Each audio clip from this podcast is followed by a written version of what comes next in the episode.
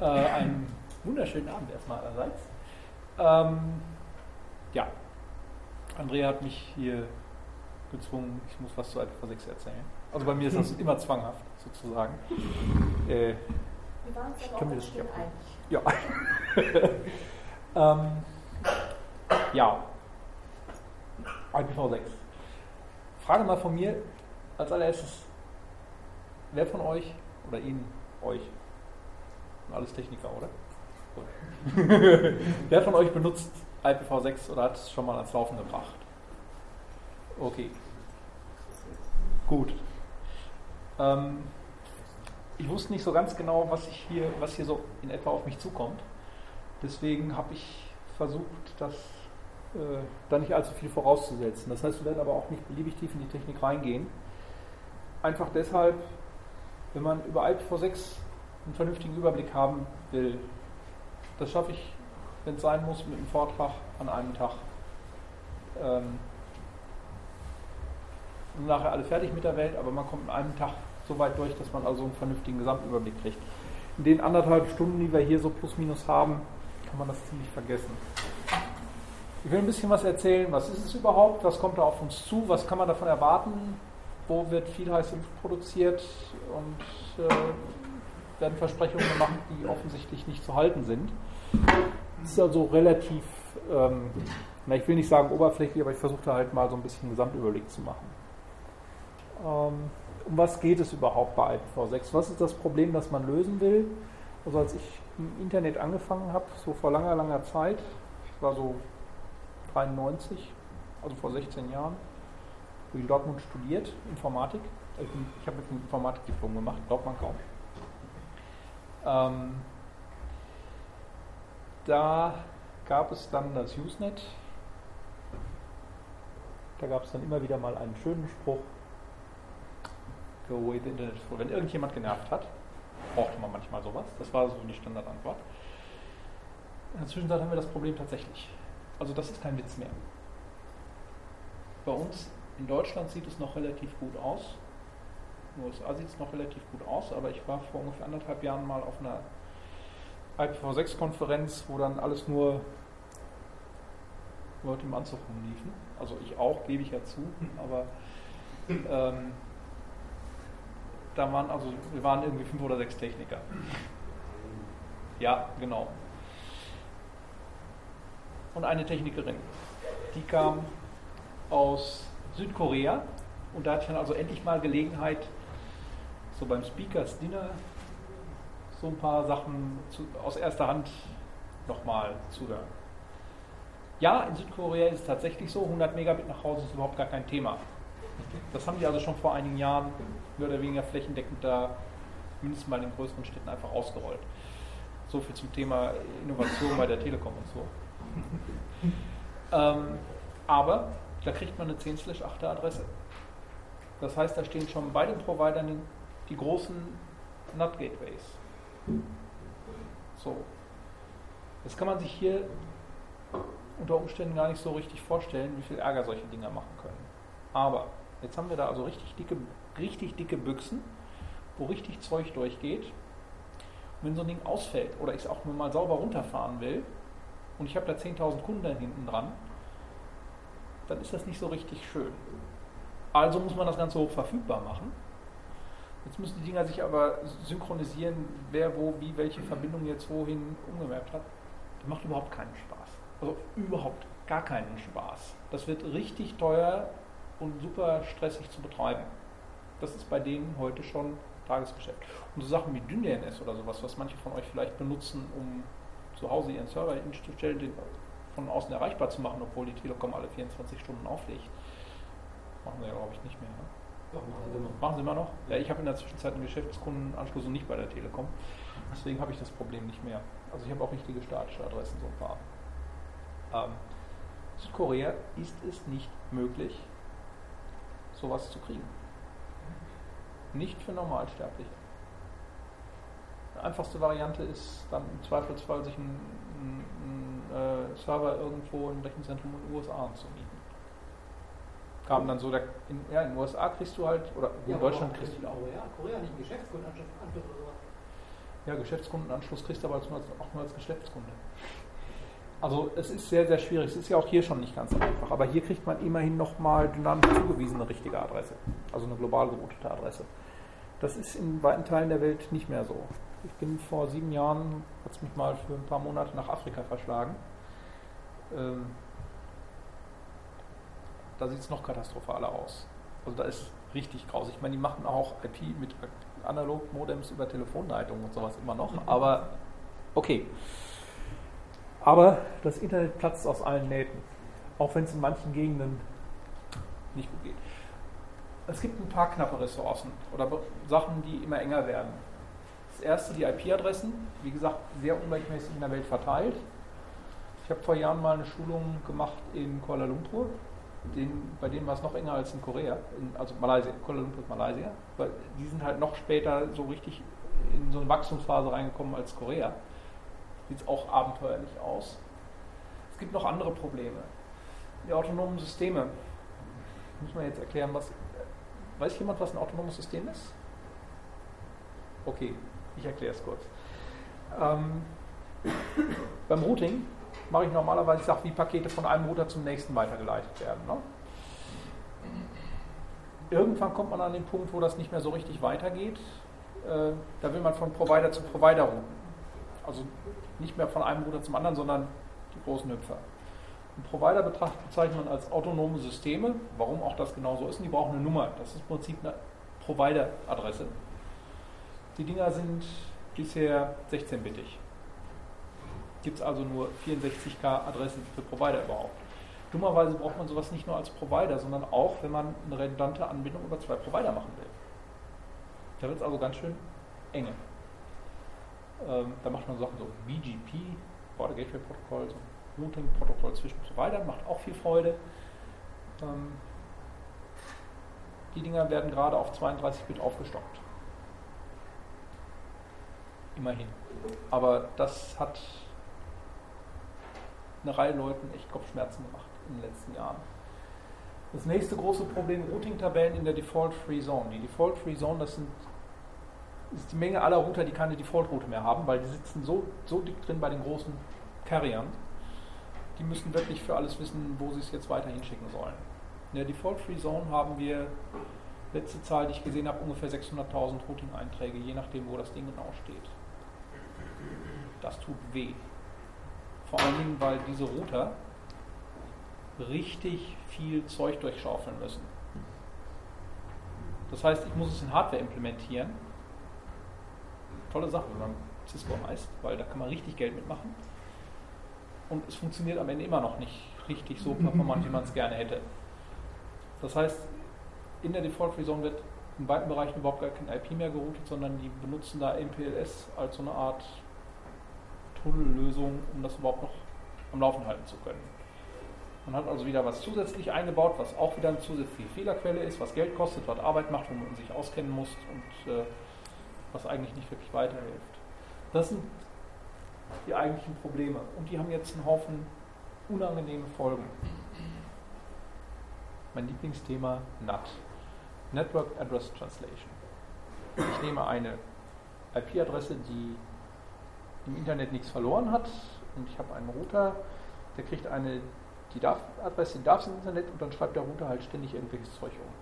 Das macht man zu Hause, wie gesagt, in Südkorea macht das überhaupt keinen Spaß mehr, weil man das da im großen Stil machen muss. Wenn man hier so, ein, so, ein, so, eine, so eine, so eine Zigarettenschachtel-Router hat, ist das halb so wild. Aber es funktioniert halt nur eingeschränkt. Es ist extrem mühselig, wenn ich einen Server hinter so einem Ding zur Verfügung stellen will. Das geht also nur mit ganz viel Trickserei, wenn überhaupt. Das heißt, mit NAT ist es ursprüngliche Designprinzip, dass man nämlich die Möglichkeit schaffen will, eine End-to-End-Connectivity zu schaffen. Das heißt, zwei beliebige Geräte können prinzipiell miteinander direkt kommunizieren. Das geht so ohne weiteres nicht mehr. In dem Moment, wo NAT ins Spiel kommt. Damit handeln wir uns einen Riesenhaufen Probleme und Ärger und sonst nicht was ein. Ähm, man kann jetzt versuchen, mit NAT da noch so ein bisschen was wenigstens in der einen Richtung hinzustellen oder auch mit Proxys. Das ist aber halt Aufwand und im Zweifelsfall auch zusätzliche Kosten. Noch unschöner ist, dass NAT dazu führt, dass Services, die ich zur Verfügung stellen will, letztendlich sehr stark zentral gesammelt sind. Ich habe, muss ich zu meiner Schande, also eigentlich darf man das sagen, ich habe mal bei so einem kleinen Startup gearbeitet, vor sieben, acht Jahren, neun Jahren. Ähm, Internet Service Provider nannte sich T-Online damals. Das war wirklich noch ein Startup, aber zu Anfang war es wirklich super spannend. Ähm, da habe ich auch teilweise mich mit irgendwelchen Sicherheitsthematiken rumschlagen müssen. Und bei T-Online war es halt so, die hatten halt ein riesengroßes Mailsystem, wo die Mails für die ganzen Kunden drüber gelaufen sind. So mit diesen t-online.de Domains. Kann man machen. War technisch recht ordentlich gemacht. Zu der Zeit durfte man da noch gescheite Technik machen. Ähm, haben ein paar Leute aufgebaut, die wirklich wussten, was sie tun. Aber ich habe in einigen Diskussionen viel Freude gehabt, wenn es um Sicherheit ging. Ich sagte, Leute, stellt euch mal vor, wir haben hier, ich glaube am Schluss waren es um die 10 Millionen Kunden, 10 Millionen Kunden, von denen haben wir die Mails hier liegen. Wenn irgendjemand auf das Mailsystem draufkommt und einfach nur nach Mails durchsucht, Grab is your friend, wo PIN und TAN drin steht, das dürfte sich lohnen. Bei 10 Millionen Kunden, es gibt Hunderte, die solche Sachen per Mail durch die Gegend schicken. Das ist nur ein sehr kleiner Teil, aber 0,1% von 10 Millionen Leuten, das lohnt sich immer noch. Ne? Wenn man dann mal rechnet, man kann pro Konto vielleicht mal so 5.000 bis 10.000 Euro da rausholen. Das ist so das, was so bei typischen Phishing-Sachen so als Hausnummer zu hören ist. Das lohnt sich. Wurden einige Leute immer sehr, sehr, sehr nervös. Wir haben aber genau durch diese NAT-Thematik das Problem, dass sich das an sehr wenigen Stellen unglaublich bündelt. T-Online, Web.de, GMX, Google Mail, haben auch schon die dicksten durch. Ne? Haben wahrscheinlich schon irgendwie 98% aller Mails, die durch Deutschland irgendwie durch die Gegend sausen, lokalisiert. So. Wenn ich meinen Mail-Server zu Hause betreiben könnte, ja, also das könnte dann halt irgendwas sein, so, so ungefähr die Rechenleistung von einem Bäcker halt. Ne? Viel mehr braucht man ja nicht. Dann würde jemand, der versuchen würde, an die Sachen ranzukommen, ganz andere, vor einer ganz anderen Situation stehen. Der müsste dann nämlich bei x hunderttausenden Millionen Leuten versuchen, da auf dem Mail-Server draufzukommen und dann festzustellen, wieder nichts. NAT macht da echt Probleme, weil es einen enormen Einfluss hat auf die Struktur des Internets. dann nächste schöne Thema. Session Traversal Utilities NAT. Das ist, wenn ich folgende Situation habe, ich habe zwei IP-Telefone. Die stehen bei zwei verschiedenen Leuten zu Hause. Da stehen Router, die machen NAT. Die Dinger wollen sich jetzt untereinander unterhalten. Das geht gar nicht. NAT lässt das nicht zu. Also hat man was gebastelt, die unterhalten sich erstmal mit einem zentralen Server und wenn alles gut geht, können sich dann anschließend doch untereinander unterhalten. Macht nicht wirklich viel Spaß, ist ein völlig krankes Protokoll, funktioniert längst nicht mit allen Arten von NAT-Gateways. Und ich habe vor ein paar Jahren mal einige Schulungen zu IPv6 gehalten für Leute, die wirklich solche SIP-Telefone bauen. Ich habe gleich beim ersten Mal gelernt, es ist ungeschickt, auch wenn man es versucht im Nebensatz quasi zu verstecken, ja, mit IPv6 brauche ich kein NAT mehr äh, dann geht ungefähr eine halbe Stunde gar nichts mehr. Die Leute, die kriegen sich nicht mehr ein. Am Mittagessen haben sie mir dann auch erklärt, warum. Ja, weißt du, Benedikt, das ist so. Stell dir vor, du brauchst ein schönes neues Telefon, tolle Features, funktioniert alles richtig klasse, super gut und, und, und, und, und, und. Und stellst das dann der Geschäftsführung vor. Hm? Und dann kommt die Frage, die du nicht hören willst. Wie viel Flash-Speicher ist da drin? 64 Kilobyte. Leute, ihr wisst,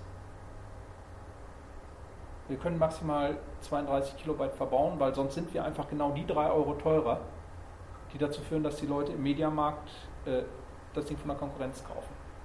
Wenn man dann überlegt, also das ist ein ziemlicher Brocken zu implementieren, was das an Speicher frisst in Flash, dann tut es weh.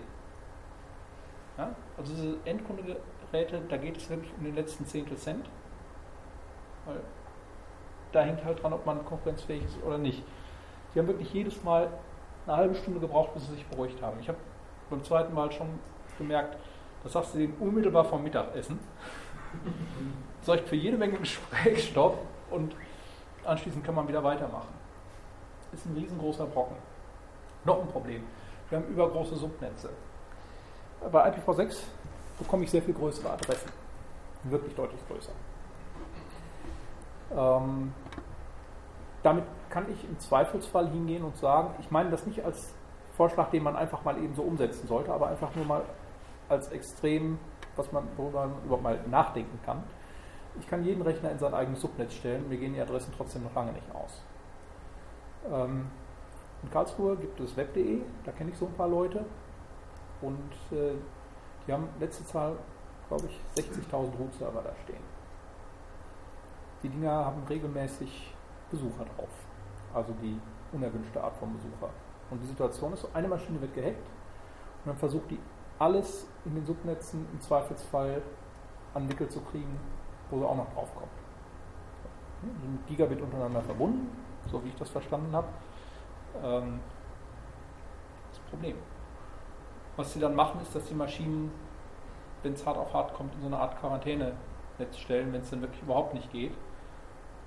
Aber eigentlich könnte man das, wenn man die Adressen hätte, im Vorfeld schon von vornherein machen. Jeden Rechner schön sein eigenes Subnetz, dazwischen kann man so filtern, dass man da also einen Haufen Ärger vermeiden kann, Ruhe ist. Mit IPv4 geht das nicht. Warum? Dann brauchen wir viermal so viele Adressen. Ich brauche für jeden Rechner ein Slash 30, mache vier Adressen, die weg sind. Geht nicht. NAT, Stun, Haufen andere Sachen führen dazu, dass IPv4 nicht besonders zuverlässig ist. In der Telefoniewelt reden wir typischerweise von Verfügbarkeiten von 99,999% Das heißt im Schnitt eine Dreiviertelstunde Ausfall im Jahr. Und zwar Servicearbeiten eingerechnet. Anders als bei Clustern, da werden die immer schön unter den Teppich gekehrt. Ja? Also man kann in Deutschland davon ausgehen, im Schnitt eine Dreiviertelstunde Ausfall im Jahr. Meistens gibt es 20 Jahre gar keinen Ausfall und dann brennt man eine Vermittlungsstelle ab. Okay. Ähm, da dauert es dann halt ein paar Tage.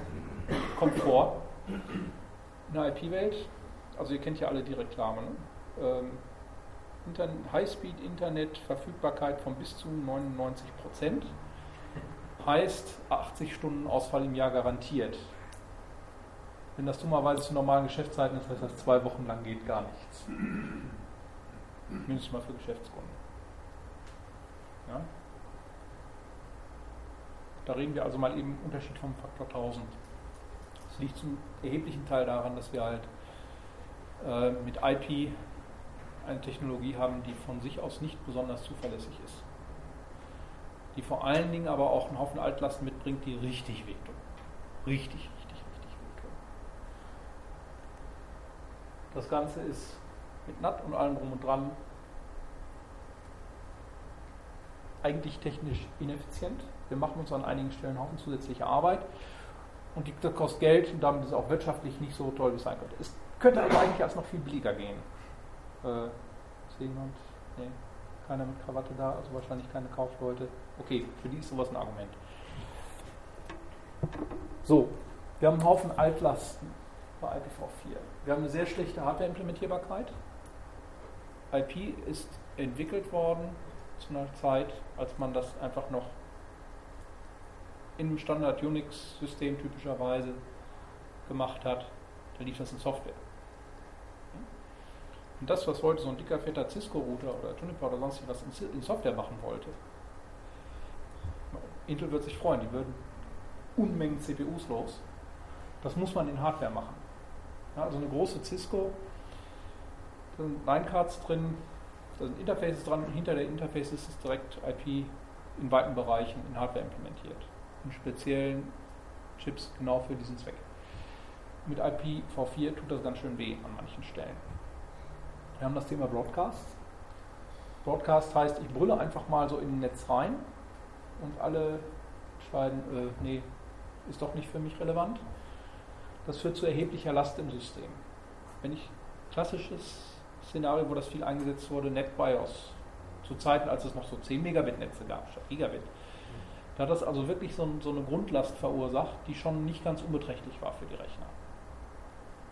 Ähm, Broadcast haben noch ein anderes Problem. Ich kann nämlich nur einen Broadcast schicken in ein Subnetz, also in ein Layer 2 Netzwerk,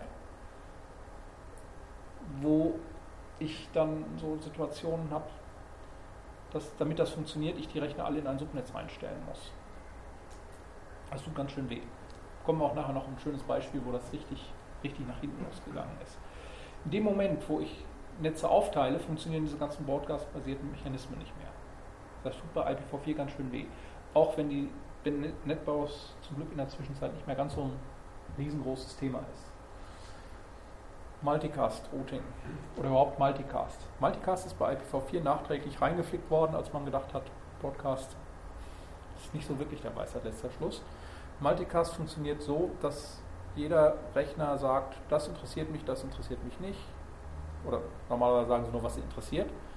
Und dann kriegen die auch nur das wirklich äh, bis auf die Netzwerkkarte überhaupt zugestellt sozusagen. Entlastet die Rechner ganz gewaltig, man kann damit viele, viele, viele schöne Sachen machen. Ähm, dummerweise bei IPv4 hat man es nie so richtig auf die Reihe gekriegt, welche Adressen nehmen wir jetzt dafür, wie kriegen wir das mit dem Routing vernünftig auf die Reihe, macht nicht so richtig viel Spaß. Das wird eingesetzt. Ein Ex-Kollege von der Ex-TLOT Online, der macht jetzt viel mit IPTV rum. Die müssen also wirklich viel Daten in die einzelnen, weiß ich nicht, Dinger vor Ort kriegen, damit sie nicht für jeden einzelnen Kunden das Zeug komplett über die Leitung schicken müssen. Äh, von vorne bis hinten. Macht nicht richtig viel Spaß. Also, der kann böse Geschichten erzählen, was man da alles erleben kann und was für technische Probleme es gibt. Das sieht bei IPv6 anders aus. Wir haben relativ große Probleme bei der Adresskonfiguration. Ähm, es gibt im Prinzip zwei Möglichkeiten, bei IPv4-Adressen zu verteilen. Das eine ist, man konfiguriert sie von Hand.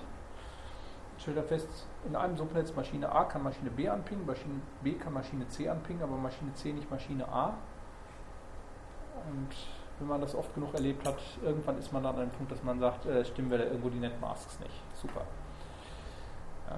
Bis man soweit ist, hat man erstmal ein paar Stunden wild gesucht. Die andere Variante ist DHCP kommen wir noch zu. Auch nicht unbedingt wirklich schön. Richtig fies wird es, wenn man Adressen ändern muss. Also im großen Stil. Ich habe, es gibt in Frankfurt so eine Art CCC-Ableger, wo ich eine ganze Zeit lang auch relativ oft da war. Bin ich irgendwann mal so an einem wunderschönen Frühlingsmorgen reingekommen, war schon jemand vor mir da, Volker. Volker arbeitet für die Commerzbank, war da wenigstens damals da. Und ich komme rein, hatte richtig gute Laune, Volker, hast du schon gehört? Äh, nö, was denn? Hast noch nicht gehört. Ja, was denn? Ja, vorhin durchs Radio gegangen. Äh, ja, was denn nun? Ja, nochmal. Ich habe gehört, ihr wollt bis Ende des Jahres mit der Deutschen Bank fusionieren.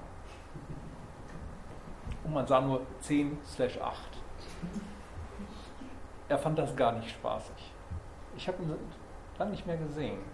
Äh, wird gern mal, wird, also er hat zwei Wochen nicht mehr mit mir geredet. Das war, war echt, das fand er echt nicht spaßig.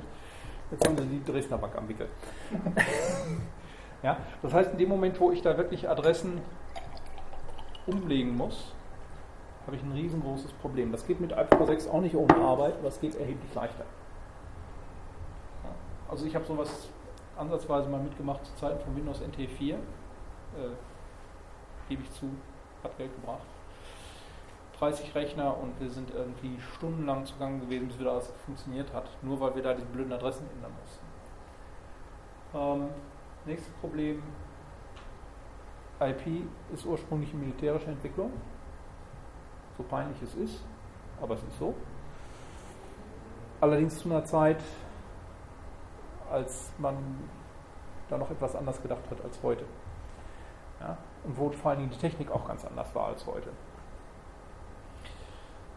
Dass da Leitungen abgehört würden, das war zu der Zeit fast nicht vorstellbar, weil da hätte dann erstmal so eine russische, nein, nicht russische, sowjetische, äh, so, so, so, so ein Fallschirmjägerbataillon mit irgendwie so ein paar Tiefladern voll an Rechnern sich irgendwo Rechnern und Stromaggregat und Akkus und sonst was irgendwo landen müssen.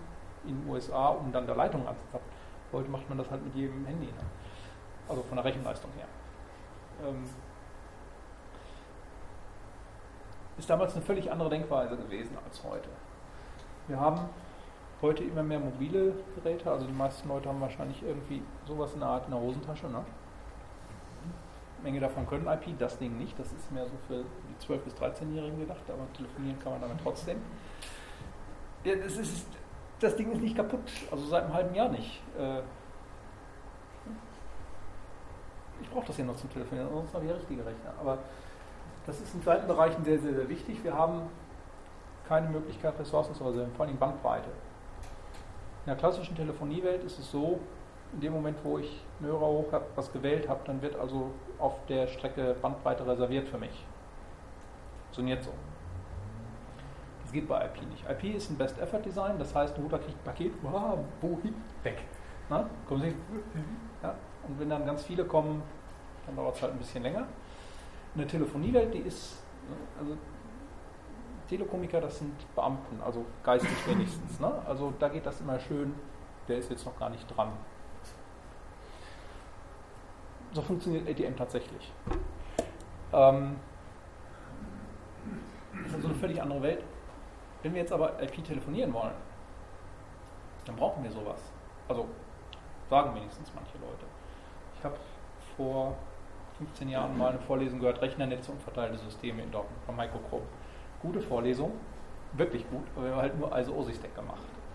Und jedes Mal, wenn dann irgendjemand meint, ja, und was ist mit TCP/IP, kam dann, ja, TCP/IP, das ist ja so primitiv und das kann ja viele Sachen nicht. Also ähm, es wird zum Beispiel nie möglich sein, dass man über IP-Netze telefoniert. Ich muss ihm nochmal über den Weg laufen irgendwie. Das muss ich echt nochmal unter die Nase. Die Vorlesung war sonst gut, war wirklich gut. Sonst würde ich nicht drüber lästern. Aber der Spruch, der ist einfach klasse. Ja? Und wir haben viele, viele, viele andere Sachen, teilweise sehr tief in der Technik vergraben, wo wir uns einfach das Leben sehr schwer mitmachen. So. Und jetzt kommt IPv6. Erste Frage, was ist das überhaupt? Da brauchen wir mal so ein Bild. Also wenn man jetzt mal hier das gelbe Zeug weglässt, dann kennt man das vielleicht. Ja, ich habe unten im ich so eine Reihe Technologien für liefernetzig Rechner, die direkt untereinander erreichbar sind. Wir haben Ethernet, äh, das sind so diese altmodischen Kabel mit dem Telefonstecker dran oder noch altmodischer mit diesen alten äh, Bajonetverschlüssen, BNC, Funk-Dingern oder ganz altmodisch, äh, Yellow Cable kennt keiner mehr. PPP, das machen, machen wir über die DSL-Strecken, Token Ring. Kennt auch keiner mehr. Ähm, Wavelan ist wahrscheinlich schon eher wieder ein Begriff. Ne? Das sind alles nur Technologien, um Rechner untereinander direkt zu verbinden. Wenn man jetzt über mehrere solche Netze hinaus will, dann braucht man das Network Layer. Das sorgt dafür, dass Router zwischen diesen einzelnen Subnetzen, die im Link Layer zur Verfügung gestellt werden, diese Verbindung herstellen. Und das ist IP, Internetprotokoll. IP Version 4, das was wir heute benutzen. Und eben ganz neu dazu IPv6, das ganz neu ist auch über zehn Jahre zu lange. Ähm, da werden einzelne Pakete durch die Gegend geschickt. Das ist ein bisschen umständlich zu programmieren, vor allen Dingen schicken die Pakete von einem Rechner zum anderen. Deswegen gibt es das Transport Layer.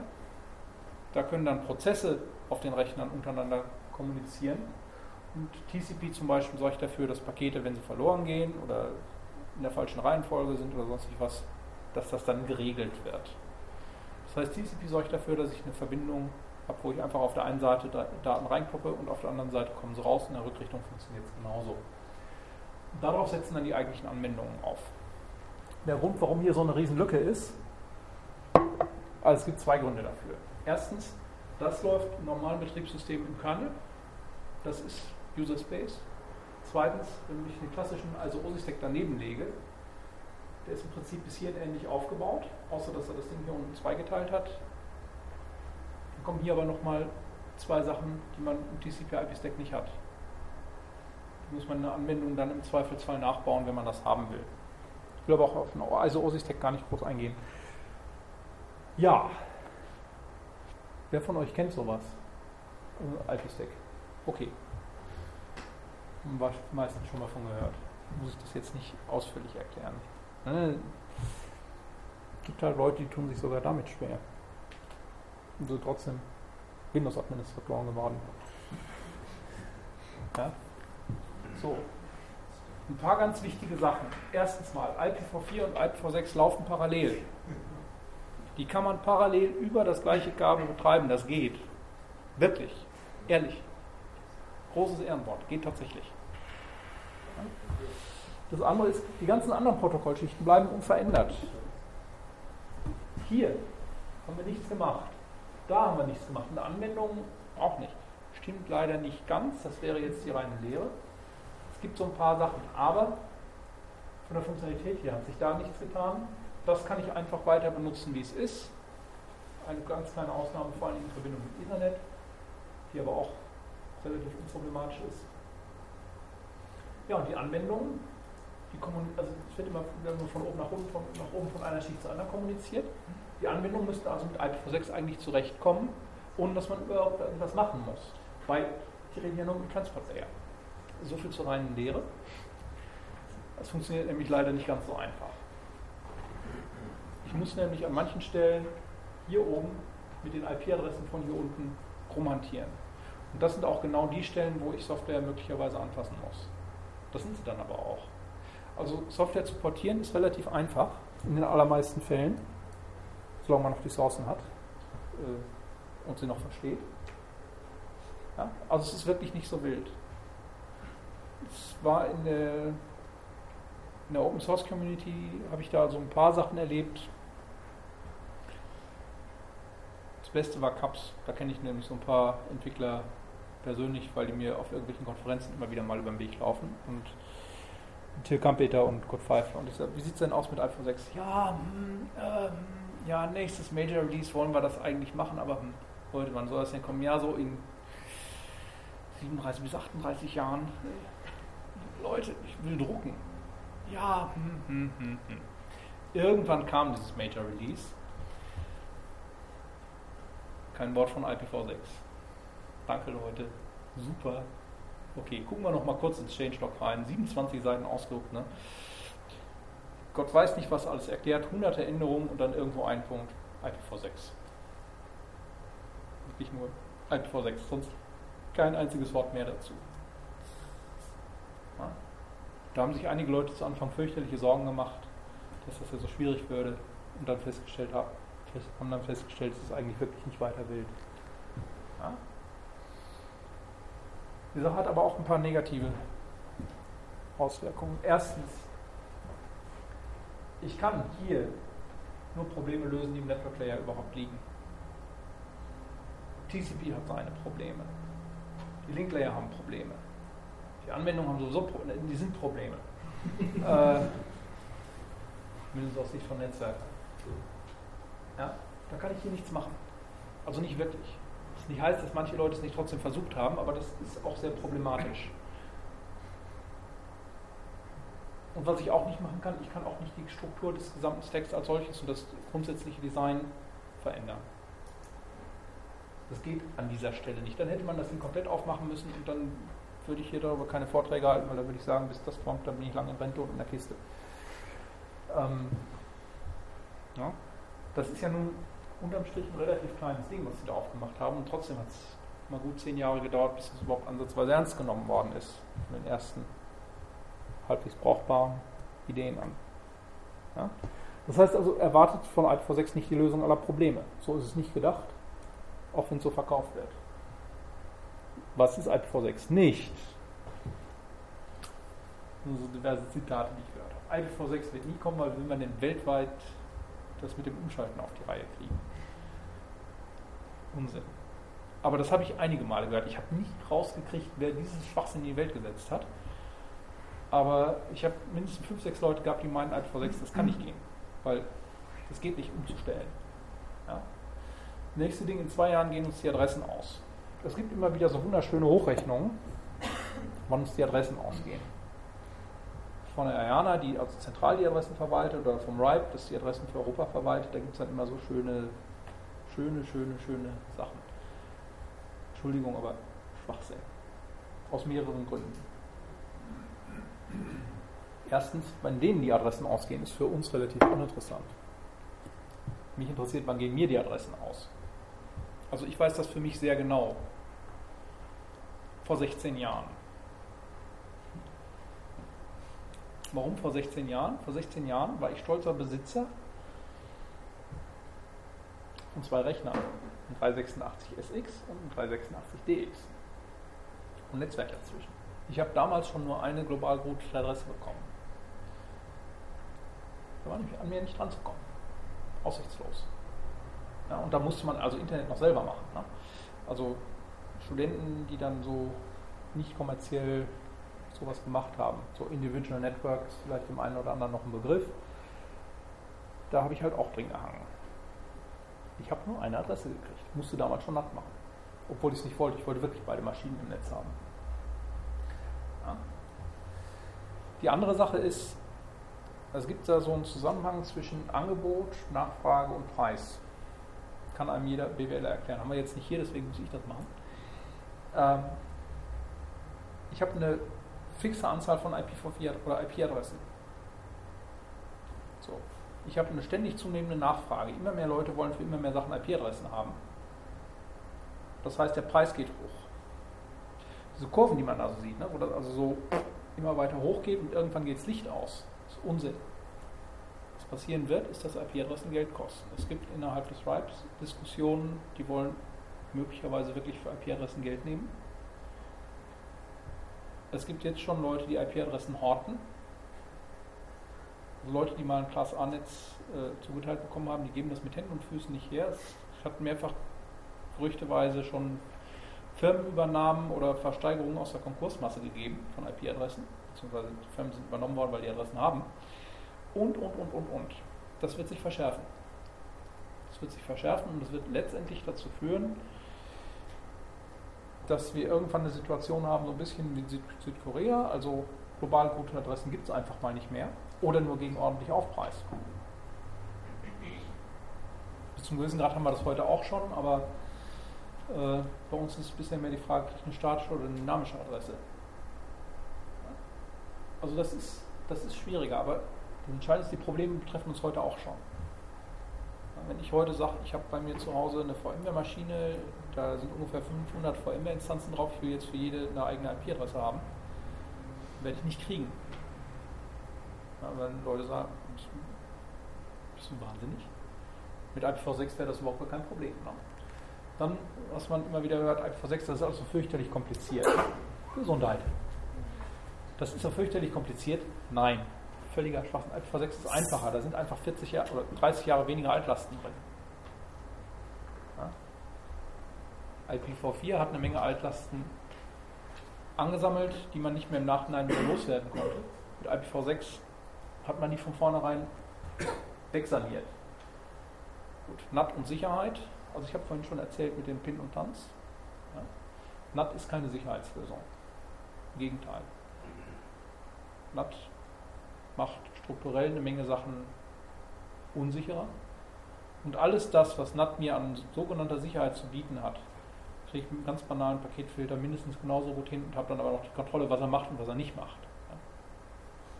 Also ist Unsinn, auch wenn lange Zeit Router mit eingebauten NAT als mit Enhanced Security Features und so weiter verkauft worden sind. Das hat es ja echt gegeben. Also, Jetzt werden die geschenkt. Wie bitte? Jetzt werden die geschenkt. Verschenkt. Ja, ja, ja. Naja, die Rechnung kommt dann anschließend die nächsten zwei Jahre. Ne? Ja. Ähm, gut. Dann das nächste Ding. Ich will nicht, dass alle meine Rechner von überall erreichbar sind. Nur weil ich bei IPv6 viele Adressen habe, und auch viele global geroutete Adressen, heißt das nicht, dass ich nicht so eine Art Äquivalent von diesen 2011, 10, 19, 18 Adressen, also 10 slash 8 und 192, 168 und so weiter, dass ich die nicht mehr hätte. Das kommt bei manchen Leuten nicht an. Ich will keine statischen Adressen haben, damit bin ich überwachbar. Klar, wenn ich eine dynamisch zugewiesene Adresse habe und dann irgendwo irgendwelchen Schweinkram mache, ähm, dann ist das ja nicht zurückzuverfolgen. Gut, da war was mit der Fahrradzahl. Ja, gut, aber das, Hauptsache meine Frau kriegt es nicht mit. Ne? Wie auch immer. Ähm, da geistern eine Reihe seltsamer Vorstellungen in der Welt rum und vor allen Dingen, es ist auch bei IPv6 durchaus möglich, dass ich von meinem Provider dynamisch zugewiesene Adressen bekomme. Ich rate auch im Moment jedem Provider, den Leuten von vornherein statisch zugewiesene Adressen zu geben und nochmal gleich dynamische Adressen dazu. Es sind genug da. Das muss man erstmal in seine Denkweise reinkriegen. Dann habe ich als Provider den Vorteil, ich habe ein, eine Konstellation, eine Konfiguration, die ich bei den Kunden erwarten muss. Das macht den Service einfacher. Ja? Mein Internet tut nicht. Okay, was haben Sie denn da? Ja, weiß ich nicht, aber es tut nicht. Ja, dann sagen Sie erstmal Ihren Namen. Ja, okay, was hat er jetzt für einen Anschluss? Den ganzen Kram kann man sich schon mal sparen. Wenn man einfach weiß, die haben grundsätzlich beides, Ruhe ist. Habe ich mal gehört. Ich brauche eine zusätzliche IPv6 Gebäudeverkabelung. Ich habe den Verdacht, dass das von irgendeinem so Elektriker-Typen kam, der einfach nur zusätzliche Leitung verkaufen wollte. Ja, ähm, ist natürlich völliger Unsinn. Genauso, ich brauche auch nicht zusätzlichen Provider und ich brauche auch nicht eine zusätzliche äh, DSL-Strecke nach draußen oder sowas. Das Problem an der Stelle ist, viele Provider machen bisher noch kein IPv6, mindestens mal nicht für Endkunden. Ähm, da kommt man dann möglicherweise in die Situation, dass man einen Tunnelprovider braucht und dann macht man IPv6 über IPv4 getunnelt, irgendwo hin. Ja, ist nicht schön, geht aber. Und Tunnel sind vor allen Dingen aus einem Grund super wichtig. Die machen Druck auf die Provider. Weil damit sagt man Provider hier, wenn ihr das nicht selber anbietet, dann mache ich euch halt zusätzlichen Traffic. Und Provider bezahlen normalerweise nach, nach Datenvolumen und alles, was tunnelt wird, das macht die Pakete größer, das heißt, die bezahlen mehr. Und ich habe eine Flatrate. Ja? Also wirklich, da hat sich, fällt mir echt schwer zu sagen, aber Microsoft hat sich, was Tunnel angeht, echt verdient gemacht, weil die an einigen Stellen echt Druck aufgemacht haben, genau damit. Das Blöde ist, es gibt ungefähr so ein Dutzend Tunnelvarianten. Äh, da muss man erstmal durchkommen. Jetzt gibt es ein paar ziemlich fragwürdige Features, die mit IPv6 gerne verkauft werden. Jemand vom amerikanischen Militär hier oder will mit denen Geschäfte machen? Schade eigentlich, weil da, da lohnt, da, dafür ist das gut. IPsec zur Verschlüsselung kennen die meisten Leute vielleicht mal, weil man damit verschlüsselte VPN-Tunnel bauen kann. War ursprünglich so gedacht, ich verschlüssel von jedem zu jedem. Das, das funktioniert nicht. Kann nicht gehen. Äh, ist ziemlich illusorisch. Also mindestens mal nicht quer durchs ganze Internet, das skaliert nicht. Ja? Ich kann damit auch nicht quer durchs ganze Internet authentisieren. Geht auch nicht. Also das sind Sachen, wie gesagt, Militär kann man damit viel verkaufen, aber macht nicht so richtig Spaß. Also funktioniert einfach nicht so, wie, wie man das gerne dann hätte. Dann gibt es ein Ding, das nennt sich Integrated Services. Das setzt auf dem Resource Reservation Protokoll auf, was eigentlich nicht aus der IP-Welt direkt kommt, sondern auch von dem MPLS. Damit kann ich Bandbreite reservieren und dann eine fest reservierte Bandbreite benutzen. Wie funktioniert das? Ich habe meine Endpunkte und ich sage bitte schön auf der Strecke von zu, reserviere mir jetzt auf allen Routern so viel Bandbreite. Das funktioniert aus mehreren Gründen nicht. Erstens, IP ist anders als die Telefoniewelt. In der Telefoniewelt ist, wenn ich eine Verbindung aufgebaut habe, die Route fest, die komplette Strecke. IP macht das anders. Also jedes Paket wird einzeln routen. Wenn eine Verbindung ausfällt, dann wird halt großzügig drumherum geroutet. In der Telefoniewelt ist das nicht. Da bricht die Verbindung zusammen und es gibt einen Layer 5, Session Layer, was bei IP hier halt nicht gibt. In der Telefoniewelt wird dann in dem Layer wieder eine neue Verbindung aufgebaut, sodass die Anwendung davon nichts mitkriegt. Außer dass man vielleicht noch ein Gespräch hat. Ne? Das funktioniert einfach nicht. Außer vielleicht in speziellen Netzen, die aus die erstens unter einer administrativen Kontrolle sind, da hat einer was zu sagen, und zweitens, die wirklich genau für solche Sachen ausgelegt sind. Und der ganz große. Bitte? Und von Leuten betrieben werden, die was verstehen. Ja, gut, das ist die Annahme, mit der man dann jede Diskussion beenden kann. Ne? ja. Ist tatsächlich äh, ein Problem. Was noch dazu kommt, wenn ich jetzt quer, also sagen wir mal, will Andrea anrufen. Äh, ich sitze in Frankfurt, sitze in Stuttgart. Dazwischen sind Telefonieprovider, die werden Deibel tun, sowas zu unterstützen. Dann machen sie ihr Kerngeschäft kaputt. Tun die im Leben nicht. Kann man das abrechnen? Nicht wirklich. Nicht wirklich. Denn dazu müssten, müsste ich mit denen einen Vertrag machen. Ich weiß ja gar nicht, wo, wo der Traffic herläuft. Also müsste mein Provider da irgendwelche Sachen machen. Ähm, halte ich nach jetzigem Stand für ziemlich illusorisch. Ich weiß, dass es immer wieder Diskussionen, Bestrebungen und Bemühungen gibt, sowas zu machen. Also wenn die Telefonieleute eins können, dann ist es den, den Leuten das Geld aus der Tasche mitnehmen. Aber das halte ich für unpraktikabel. Also beim besten Willen nicht. Das ist einfach vom Abrechnungsaufwand her, wäre das schon so gigantisch. Ähm, kriegen die nicht hin.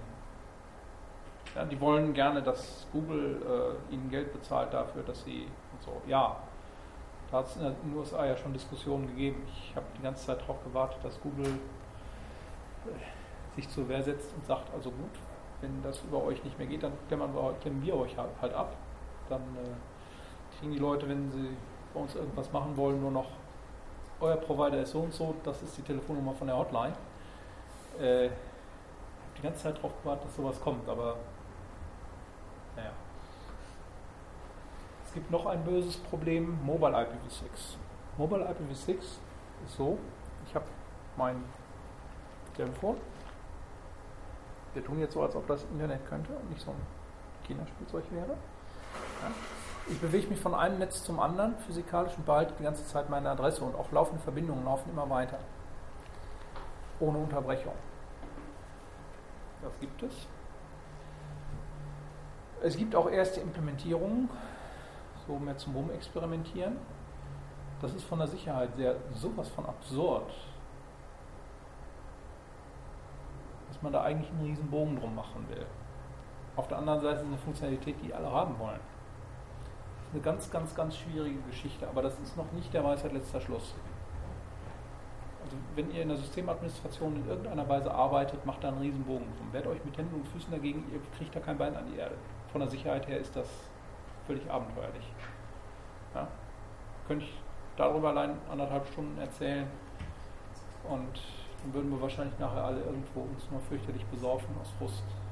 Weil das ist und dann noch ein Ding, was jetzt ein bisschen aus dem Rahmen fällt, aber mir wichtig ist, weil das gern verkauft wird. Wenn ich auf der einen Seite Rechner habe, die können nur IPv6, auf der anderen Seite Rechner, die können nur IPv4 habe ich im Prinzip zwei Möglichkeiten, zwischen denen eine Verbindung herzustellen. Das eine ist, ich nehme einen Proxy. Ja, also das, was ihr standardmäßig als Proxy auch nehmen würdet. Ob das jetzt ein Squid ist für Webproxy oder ein DNS-Forwarder oder ähm, was war ja noch Schönes. Ähm, SMTP, SMTP-Proxy, ja, also ein Mail-Relay, irgend sowas. In weiten Bereichen überhaupt gar kein Problem muss man regelmäßig noch nicht mal sich mit neuer Software rumschlagen, weil die alte es meistens kann. Ähm, es gibt ein paar Protokolle, mit denen geht das nicht so ohne weiteres. Und außerdem muss man dann für jedes Protokoll einen eigenen Application Level Proxy zur Verfügung stellen. Deswegen haben sich da einige Leute ein ganz tolles Ding ausgedacht. Ähm, es gibt drei oder drei Standards. Entscheidend ist der NAT-PT. Und äh, NAT ist eigentlich NAT mit gemeint. Das P steht nicht für pervers, obwohl es eigentlich treffen würde. äh, sondern es steht für Protocol Translation. Ich tausche jetzt nicht mehr einfach nur noch IP-Adressen und Portnummern aus, sondern komplette IPv4 gegen IPv6-Header und umgekehrt. Jetzt habe ich aber immer noch das Problem, wenn mein Rechner nur IPv6 kann. Ne? Ich gehe auf www.ipv4only.de, äh, der fragt mein Rechner sowieso nur noch eine IPv6-Adresse. Jetzt muss ich dem irgendwas unterjubeln als IPv6-Adresse, damit er anschließend dabei diese IPv4-Adresse rauskommt. Das heißt, ich greife auch noch ins DNS ein. Das ist was, wo eine Menge Leute, also im Provider-Umfeld werden die immer schneeweiß im Gesicht. Wenn man das sagt, das hören die gar nicht gerne, solche Ideen. Das ist in der Zwischenzeit deprecated, aber deswegen steht das da. Mindestens mal Cisco versucht das also die haben das implementiert und die versuchen das mhm. richtig schön an die Leute zu verkaufen. Weil äh, ein Webproxy bei Cisco kaufen tut keiner. Ein Arrowpoint, okay, also ein, ein Load Balancer, okay, aber so eine Standard Cisco nutzt dann nicht als Webserver, äh, als Webproxy. Äh, ja? Das, das ist dann wieder eine Sache, da werden wirklich IP-Pakete irgendwie bearbeitet, das ist eine ganz andere Sache. Lasst da die Finger von, wenn euch das über den Weg läuft. Ah! Na! Und dann war noch das Buch in der Nähe. Ähm, ich auch. Sehr schön, danke.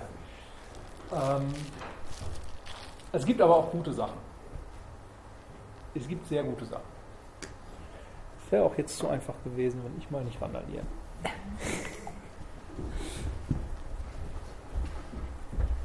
Dankeschön. Ja. Danke. Drauflegen am besten. Ja, die Dinger können wir wegtun. Die kann ich wieder ausdrucken. Also manchmal hat das Vorteil, wenn man bei Springer veröffentlicht, weil die machen Hardcover und Fadenheft sogar. Das ist dann ein bisschen weniger. Das ist dann. Naja, gut. So. Ja, ja, ja. Gut. Was hat Alp6 jetzt zu bieten? Also erstens mal genug Adressen. Ja? Ich habe in der Schulung schon mal angedroht, ich stelle mich jetzt den ganzen Tag lang hin und sage nur, es gibt genug Adressen. Dann sage ich wieder, es gibt genug. Ja? Da muss, das muss man erstmal in seinen Kopf reinkriegen. Wir sind 30 oder mindestens mal, bei mir würde ich jetzt sagen, 16 Jahre lang darauf gedrillt worden, Adressen sind knapp, damit muss man sparen, da muss man gucken, dass man möglichst wenig Adressen möglichst weit kommt. Das, muss man aus seinem Kopf rauskriegen. Das ist nicht ganz einfach. Das ist wirklich nicht einfach. Also ich habe da äh, schon nette Diskussionen mit Leuten gehabt, die länger als ich IPv6 gemacht haben, die an manchen Stellen doch wieder genau in diese Denkweise reingelaufen sind mit den Adressen. Ne? End-to-End-Connectivity. Wir kriegen wieder End-to-End-Connectivity, da wo wir sie brauchen. Dankeschön, das ist lieb. Ähm, wir brauchen keinen NAT mehr, wir brauchen keinen Stun, es funktioniert. Es funktioniert tatsächlich. Wir haben funktionierendes Multicast-Routing und das ist extrem spannend, auch wenn es sich zunächst mal relativ uninteressant anhört. Nach allem, was ich bis, ich habe es noch nicht selber ausprobiert, aber nach allem, was ich mitgekriegt habe zu Windows 7, das hier jetzt demnächst kommt, also in zwei Wochen, das benutzt hm, so eine Art Autokonfigurationsmechanismus.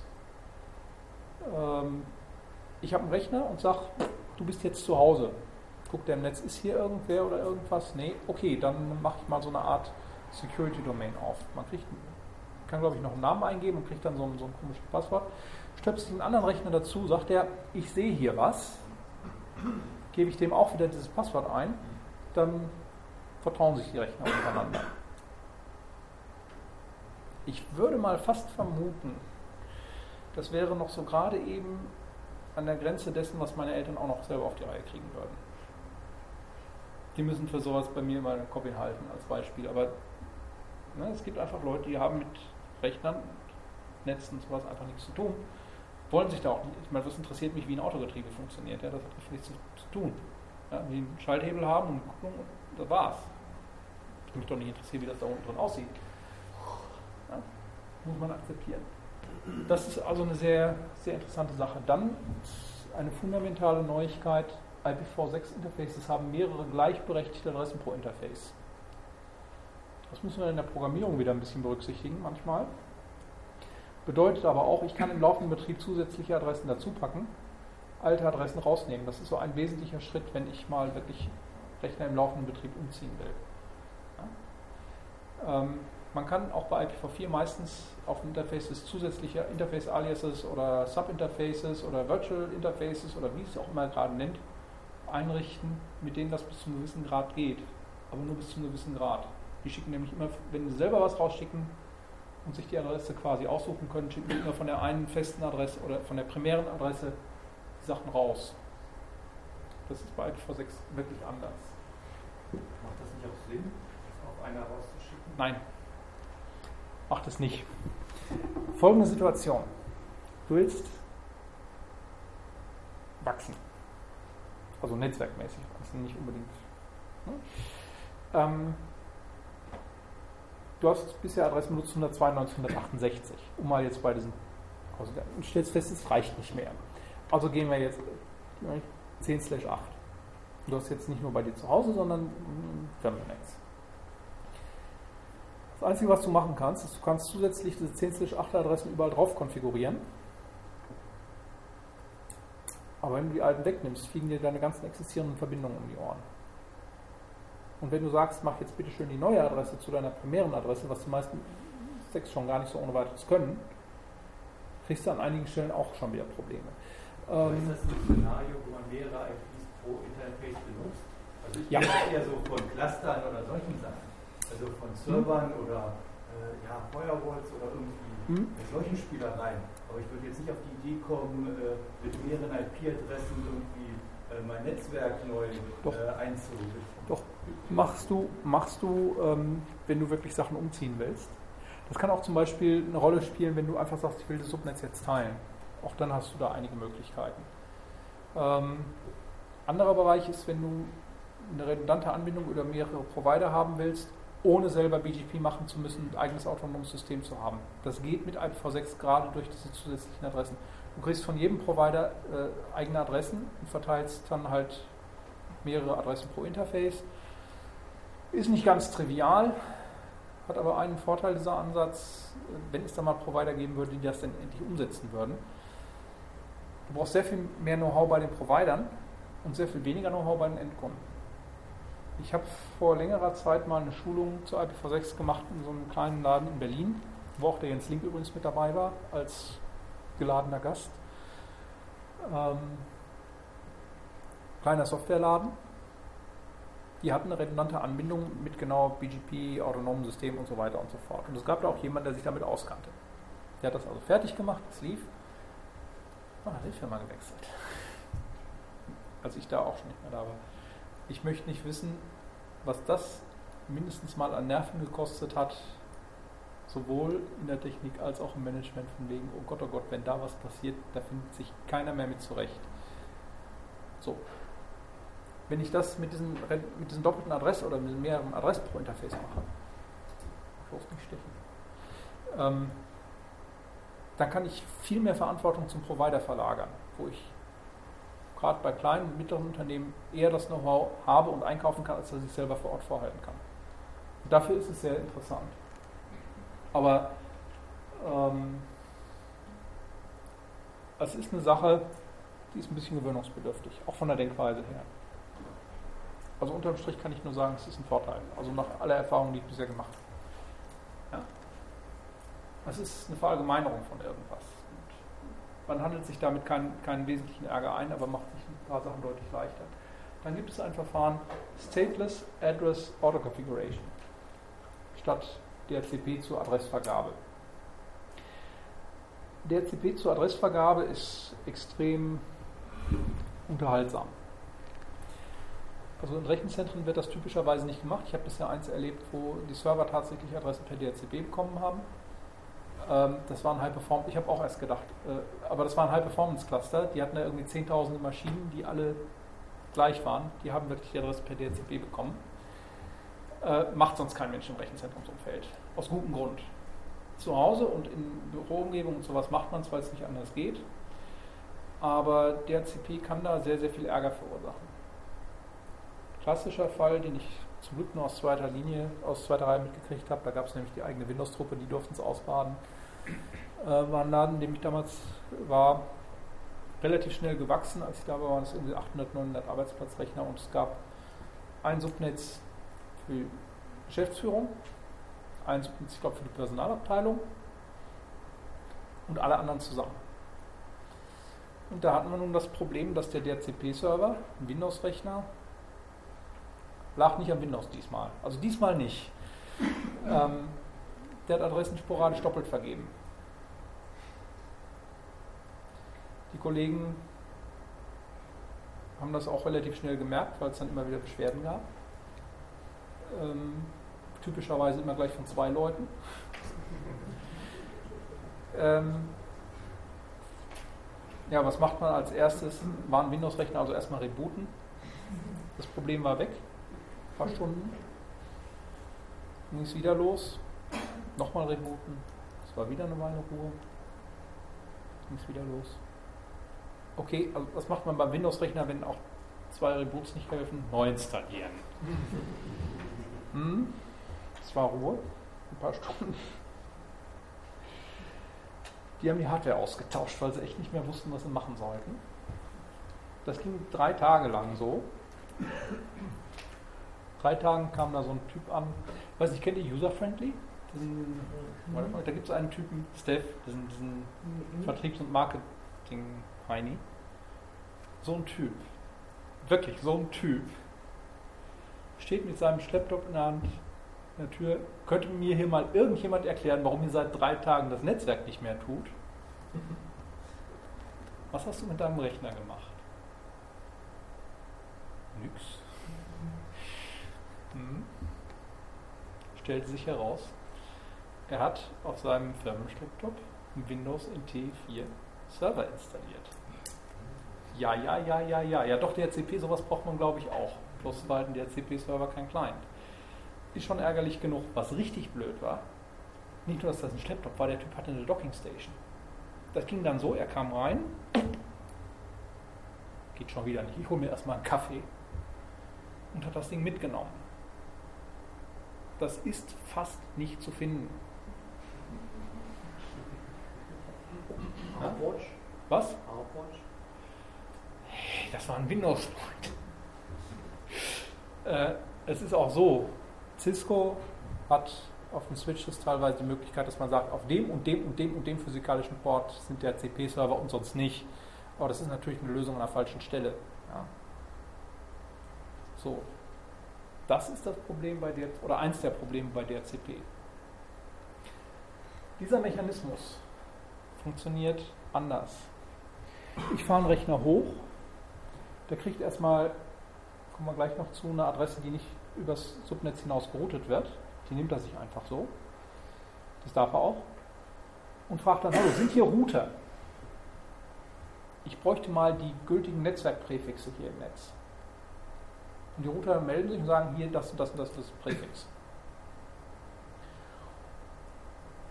Und dann hängt er dahinter halt wieder noch im Prinzip seine MAC-Adresse oder was auch immer, vervollständigt damit seine Adressen und kann dann loslegen. Selbst wenn jetzt dieser besagte Kollege sich bei eBay günstig eine Cisco geschossen hätte und die einfach mal so ins Firmennetz eingestöpselt hätte, der hätte er einiges Chaos mit verursacht, ja, aber ich wäre wenigstens an sämtliche Rechner noch rangekommen. Und das ist dann wieder was, mehrere gleichberechtigte Adressen. Ich hätte die Rechner noch über die alten Adressen erreicht, über die richtigen Adressen.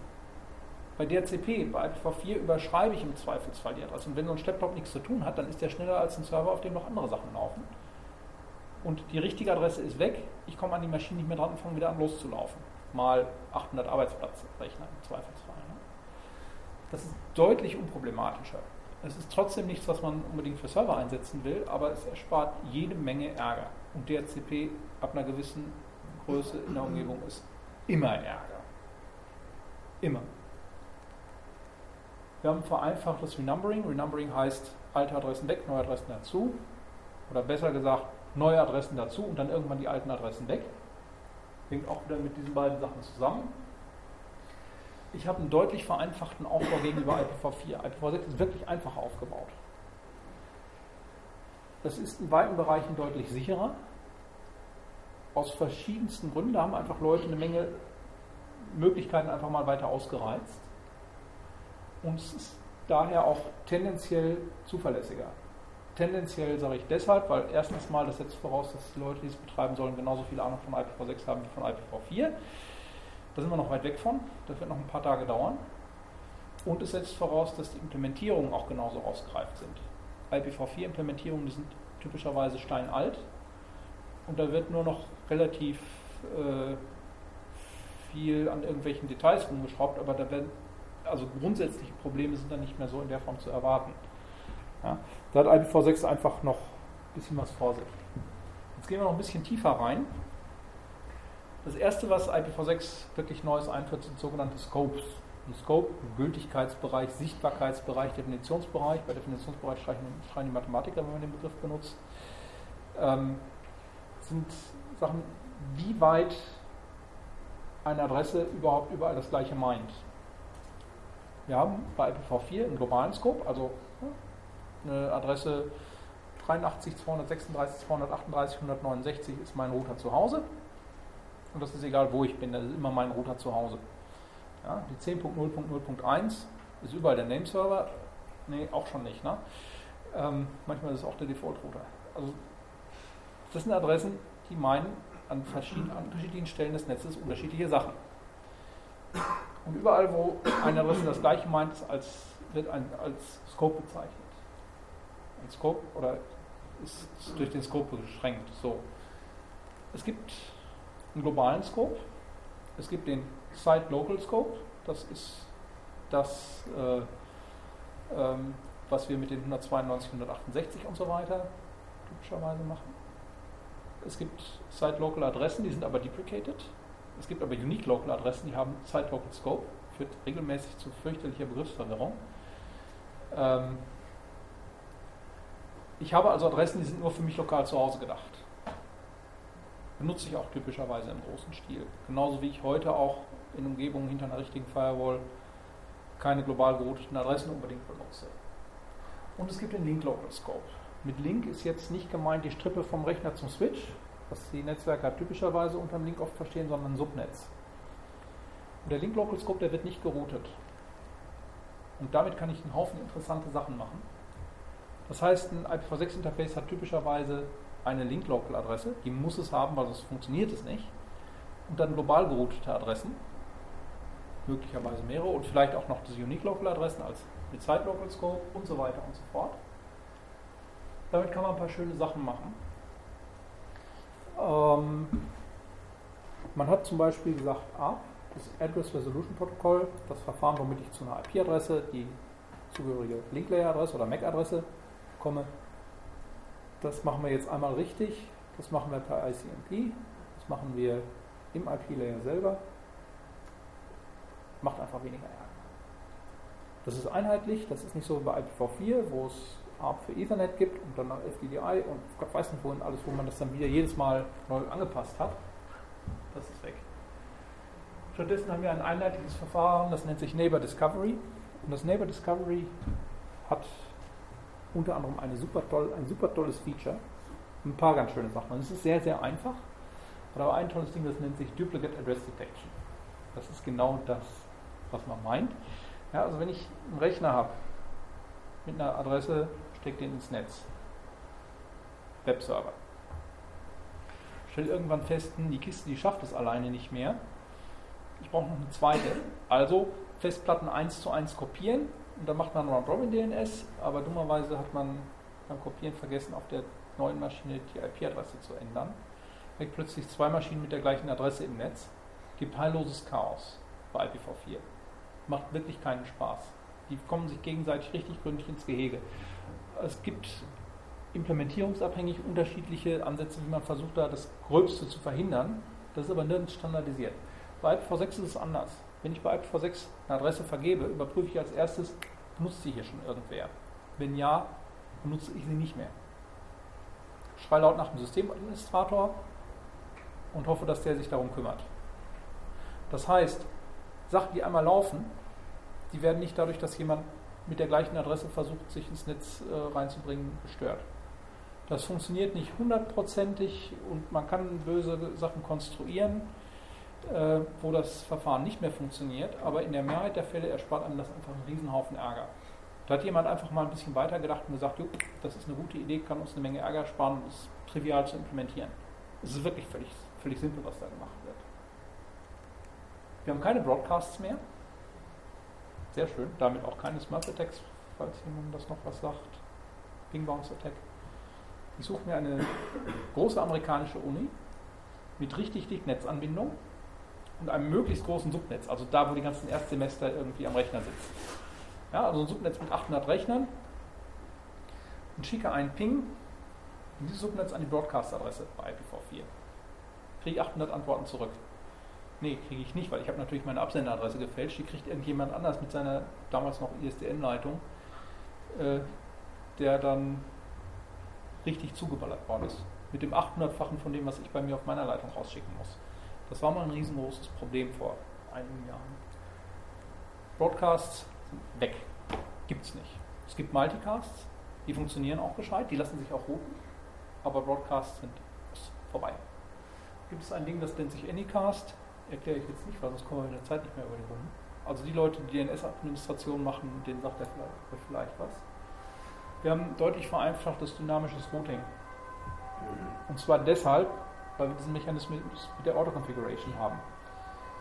In dem Moment, wo ich Router und Nicht-Router in einem Subnetz stehen habe und die Nicht-Router, die nennen sich bei IPv6 Hosts, überlegen müssen, wo sie was hinschicken wollen, ähm, habe ich bei IPv4 handfeste Probleme. Die einzige Möglichkeit, es gibt mehrere Möglichkeiten, das hinzukriegen. Ich lasse ICMP Redirects zu. Die sind aus Sicherheitsgründen extrem unschön, weil dann kann jeder irgendein Rechner sagen, äh, schick mal allen Traffic, den du schicken willst, einfach da lang. Ganz, ganz böse. Das Problem ist bei IPv6 dadurch begrenzt, dass man durch die Scopes immerhin erreichen kann, dass so ein ICMP Redirect aus dem gleichen Subnetz kommen muss. Und weil ich die Subnetze typischerweise kleiner mache, stehen halt nicht unbedingt beliebig viele Rechner im gleichen Subnetz und können sich da gegenseitig behaken. Die zweite Variante ist, ich mache ein dynamisches Routing äh, und lasse auf den Hosts ein passives Routing mitlaufen. Das heißt, die hören mit, wo muss ich jetzt was hinschicken, schicken aber selber von sich aus keine Routing-Informationen raus. Das tut weh. Vor allen Dingen, wenn man vergisst, das Ding in passiven Mode, Mode zu schalten und der dann meint, juhu, ich habe hier aber Routen und dann wird irgendwelche Routen verteilt und die Router das glauben. Ist also deutlich vereinfacht. Es ist einfacher, Router redundant zu machen. Greift auch wieder diese, diese ähm, äh, All-Configuration mit rein. Da werden nämlich auch die Default-Routen gleich mitverteilt. Wenn ich jetzt mehrere Router habe, die sagen, juhu, ich bin hier Router, dann habe ich mehrere Default-Routen. Eine davon benutze ich und die anderen sind auf der Reservebank, solange bis die erste ausfällt oder irgendwas anderes passiert. Macht das Leben deutlich leichter. Und, und das ist wieder für die Leute, die bei Cisco viel Geld lassen oder bei Juniper oder Foundry oder wem auch immer, reicht, IPv6 lässt sich besser in Hardware implementieren. Das heißt, auch wenn wir jetzt demnächst alle unsere 10 Gigabit DSL-Strecken nach Hause haben, so lange kann das ja nicht mehr dauern, ähm, na gut, vielleicht haben wir dann bis dahin doch Glasfaser, aber ähm, es geht halt weiter. Da laufen wir sonst in eine Sackgasse rein. So, es gibt noch ein paar offene Probleme in der Technik. Wenn ich Auto-Configuration mache, ist das wunderschön. Bloß der einzige Rechner, der seine Adresse, der die Adresse kennt, die ich da vergeben habe, ist der Rechner selber. Wie kriege ich das ins DNS? Active Directory löst alle Probleme. Ja. Da habe ich vor fünf Jahren schon hin und her überlegt, als ich das erste Mal kurz davor war, ein Tutorial zu dem Thema zu machen. Ich habe keine Lösung gefunden. Habe dann hin und her überlegt, habe überlegt, mache ich da selber was? Wenn man sich das Thema eine Weile genauer anguckt, stellt man fest, egal was man macht, man läuft sehr schnell Gefahr, dass das ein Denial of Service gegen das DNS äh, zulässt. Da steckt man richtig Gehirnschmalz rein und am Ende kommt man an den Punkt, dass man sagt, das geht mit dem DNS so, wie wir es heute benutzen, nicht mehr. Und in dem Moment, wo man anfängt, über Sinn und Zweck vom DNS zu diskutieren, hat man so viel Politik am Hacken. Also da spricht dann irgendjemand vom amerikanischen Wirtschaftsministerium mit jemandem vom amerikanischen Verteidigungsministerium und die schicken einem zusammen die NSA auf den Hals oder sowas. Nee, danke. Brauche ich nicht. Also da haben wir wirklich noch ein Problem. Bei der Hardware-Unterstützung, ich habe in den letzten paar Wochen mehrfach von Leuten oder bin darauf angesprochen worden, wie sieht das denn aus, vor allen Dingen mit Load Balancern. Große Web-Umgebung, da hat man eine ganze Batterie von Webservern davor stellt man so einen Spezialrouter, der das dann über die Webserver einfach verteilt. Diese Biester sind teuer, von denen gibt es nicht besonders viele, weil die wenigsten Leute brauchen sowas. Und die machen ihre Sachen in Hardware, also mindestens die größeren. Ich habe da zu T-Online-Zeiten mit Arrowpoint und später von Cisco gekauft sind, einen Haufen nette Erfahrungen gesammelt. Ähm, das sind ziemlich biestige Maschinen. Also da steckt man echt Zeit, Energie und Arbeit rein, um die wirklich vernünftig ans Laufen zu bringen. Und die haben reihenweise noch keine IPv6-Unterstützung in Hardware. Und das tut weh. Im Moment noch nicht, weil die wenigsten Leute so viel Traffic haben, außer man ist zufällig an der Uni. Ich glaube nicht, dass die über IPv6 so viel Traffic machen, dass die schon, schon einen Hardware-Load-Balancer brauchen. Ich denke, die können sich im Zweifelsfall auch ganz gut per Round-Robin DNS über die Runden retten. Würde ich mal ganz schwer vermuten. Müsste ich aber mal nachfragen. Muss mal mit Bert Ungerer telefonieren. Ähm, also da kann, kann es manchmal noch ein bisschen unterhaltsam werden. Bei alten Routern, die IPv6 noch nicht in Hardware unterstützen. Ja, vor vier Jahren, glaube ich, 2004 oder 2005 Linux-Kongress, Uni Erlangen, rannte so ein Typ mit Microsoft-T-Shirt rum. Am Linux-Kongress. Ich habe IPv6-Tutorial mal wieder gemacht. Irgendwann stand er vor mir, sind Sie das mit dem IPv6-Tutorial? So. Okay, also das Microsoft-T-Shirt, der darf mich auch siezen. Äh, das hat sich dann auch sehr schnell geändert. Hatten gelernt, das war der Jochen Kaiser, der da die Netzwerksachen gemacht hat an der Uni Erlangen. Und der hatte ein riesengroßes Problem, brauchte einfach wen, wo er sich auskotzen konnte. Zwei Gebäude, dazwischen eine Glasfaserstrecke, Router an beiden Enden. Gigabit ging über die Glasfaserstrecke drüber mit IPv4. Mit IPv6 war bei 30 Megabit Feierabend, weil mehr hat die Hardware nicht geschafft. Ja? Also Cisco-Router haben typischerweise einen Prozessor drin, also da ist das hier schon ne, Hochleistungshardware. In dem Moment, wo eine Cisco was in der CPU machen muss, ab einer gewissen Größe, ist die ganz schnell am Ende. Und die haben damals IPv6 komplett in Software gemacht. Er war super frustriert und wusste halt auch nicht, was er machen sollte. Also ich hatte ein paar ziemlich kranke Vorschläge, womit man sich über die Runden retten kann, konnte, aber toll waren die alle nicht. Halbes Jahr später kriege ich eine Mail von ihm. Ah, ich bin schon wieder so frustriert. Ich habe da gerade von, ich glaube, Juniper äh, so eine Teststellung gekriegt, so zwei Prototypen und jetzt brauche ich eine dickere Leitung. Ja. Das war vor ein paar Jahren ein riesengroßes Problem bei den Routern. Da muss man im Zweifelsfall heute nochmal Sachen aktualisieren. Das ist aber nicht mehr so wild, aber da ist es tatsächlich noch ein Thema. Nächstes Problem, Softwareunterstützung, vor allem bei Closed Source. Das ist jetzt nicht, das steht ja jetzt nicht, weil ich hier der, der äh, Prediger für Open Source bin. Ähm, ich bin da relativ undogmatisch, aber Closed Source hat natürlich eine fundamentale Eigenschaft. Closed Source ist getrieben vom Geld. Ja? Also wenn ich Software schreibe, die niemand braucht, dann ist das schlecht. Ja? Wenn ich Software habe, die Leute schon haben wollen und ich mache da Features rein, die keiner haben will, dann verschwende ich damit auch mal Zeit und Energie. IPv6 will ja keiner haben, also packen wir es in unsere Software nicht rein. Im Open Source Umfeld ist das ein bisschen anders. Da gibt es dann nämlich immer irgendwelche komischen langhaarigen Spinner, die sagen, ich will da aber IPv6 drin haben und ich mache da jetzt ein Patch für fertig. Und irgendwann lassen sich dann meistens die Entwickler auch, die das sonst verbrochen haben, breitschlagen, okay, also packen wir halt den Patch bei uns mit rein. Wir sehen ja, es ist gar nicht so wild, wie wir gedacht haben und dann ist gut. Im Open Source Umfeld ist das Thema IPv6 Unterstützung in weiten Bereichen einfach durch. Es gibt relativ wenig Sachen, wo man noch Probleme hat. Java. Was? Java. Java und IPv6 geht, aber die, ja, bei Java gibt es noch ein anderes Problem. Und zwar die API kommt nicht von sich aus damit zurecht, dass, dass man zu einem DNS-Eintrag mehrere Adressen hat. Das heißt, da muss ich die Software tatsächlich noch mal ein bisschen anpassen, während das bei anderen Hochsprachen unter Umständen gar nicht nötig ist. Also an manchen Stellen muss man aufpassen. Und das ist auch generell das Problem bei IPv6. Alles ist betroffen, das heißt, an allen Stellen kann es Probleme geben. Ähm, besonders dann weh, wenn man in weiten Bereichen schon überhaupt gar nicht mehr das notwendige Know-how greifbar hat. Ja?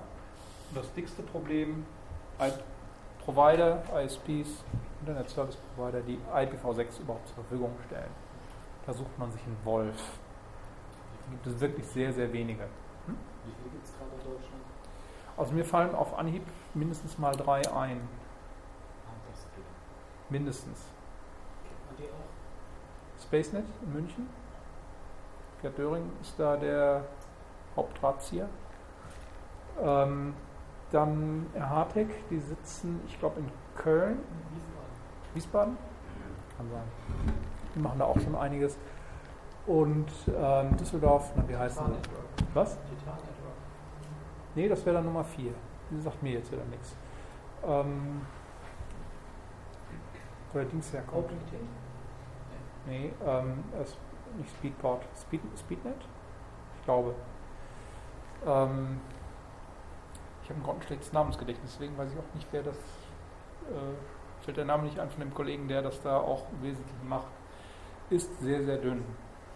Die Provider arbeiten dran. Also die Telekom macht, wirklich, ehrlich, habe ich mitgekriegt. Äh, ich habe bei denen auch IPv6 Schulungen schon gemacht. Also bei meinen Ex-Kollegen. War seltsame Erfahrung. Ähm, da gibt es auch offizielle Daten und Zahlen, wann sie machen wollen. Hat jemand mal auf einer Konferenz Vortrag gehalten. Ich habe es aber nicht mehr im Kopf, aber die arbeiten dran. Nur, bei Providern gibt es ein riesengroßes Problem. Also Provider haben ein ganz spezielles Problem mit IPv6. In dem Moment, wo sie sagen, juhu, wir bieten jetzt IPv6 an, können sie nicht mehr zurück. Ja, also wenn sie feststellen, es geht doch nicht so, dann haben die ein echtes Problem.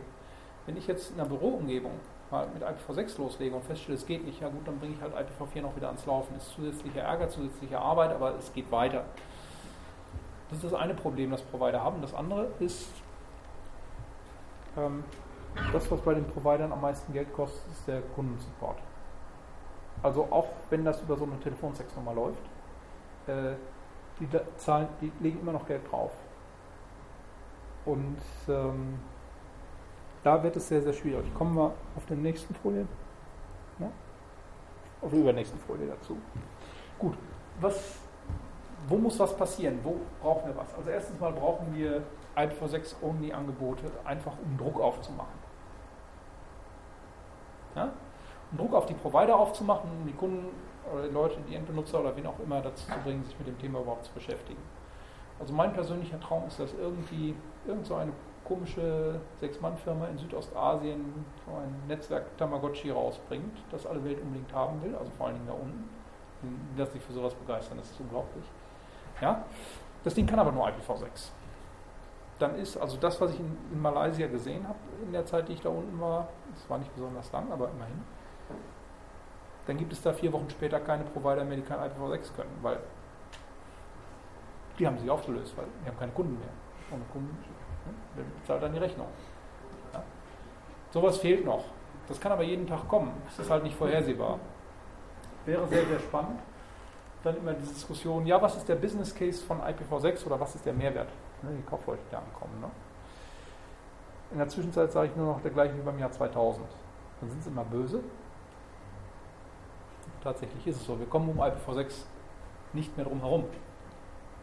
Es geht nicht. Wir können nicht mehr äh, länger mit IPv4 uns ständig weiter über die Runden retten.